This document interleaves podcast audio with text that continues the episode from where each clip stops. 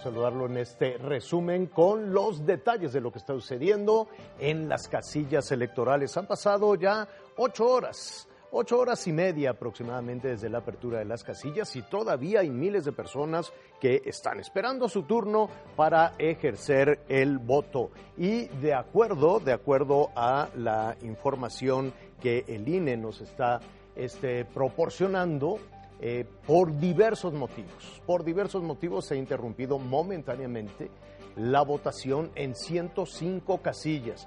Pero mire, hay que hacer el comparativo. 105 casillas de casi 160 mil que se han instalado alrededor eh, por, todo, por todo el país.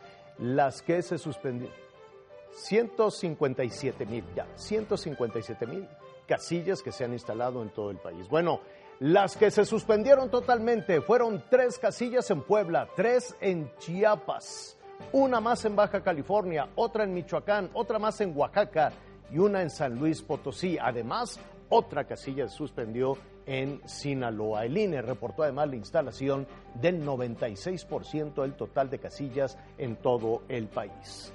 En Chiapas, por cierto, tres personas resultaron lesionadas con arma de fuego durante un enfrentamiento entre militantes del Verde y el partido Chiapas Unido. Esto sucedió en el municipio de Huehuetán. Ambos grupos se acusaron de acarreo de votantes y se enfrentaron muy cerca de una casilla. En Hidalgo lanzaron dos cartuchos de gas lacrimógeno en una casilla en el municipio de Tepeji. Las personas que estaban formadas para votar tuvieron que salir, se fueron corriendo. La elección se suspendió de manera momentánea. A esta hora continúan recibiendo el voto. En el Estado de México, unos sujetos lanzaron una supuesta granada. Ahí está el artefacto en su pantalla. Provocó pánico, desde luego, entre los eh, electores y también entre los funcionarios de casilla de paseos del bosque.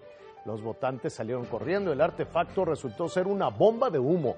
Después se descartó que fuese algo que fuese peligrosa y reanudaron la votación. Imágenes de Metepec, vandalismo, llegaron 15 sujetos a vandalizar una casilla en Metepec, en el Estado de México.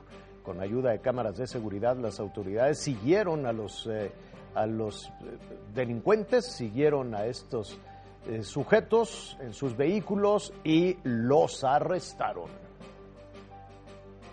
Mire, hay información importante, además, eh, paralela desde luego al desarrollo de la elección en México y tiene que ver con Kamala Harris, la vicepresidenta de Estados Unidos. El avión que transportaba a la vicepresidenta de Estados Unidos, Kamala Harris, a Guatemala, tuvo que regresar de emergencia a la base aérea Andrews en los Estados Unidos al reportar fallas técnicas. Todo está bien, regresó el avión, regresó la la vicepresidenta y está con buen estado de ánimo, sentido del humor. Se reportó que Harris va a cambiar de avión para cumplir con su agenda en Guatemala y después tiene eh, planeado llegar el domingo, el lunes, el lunes por la noche a México.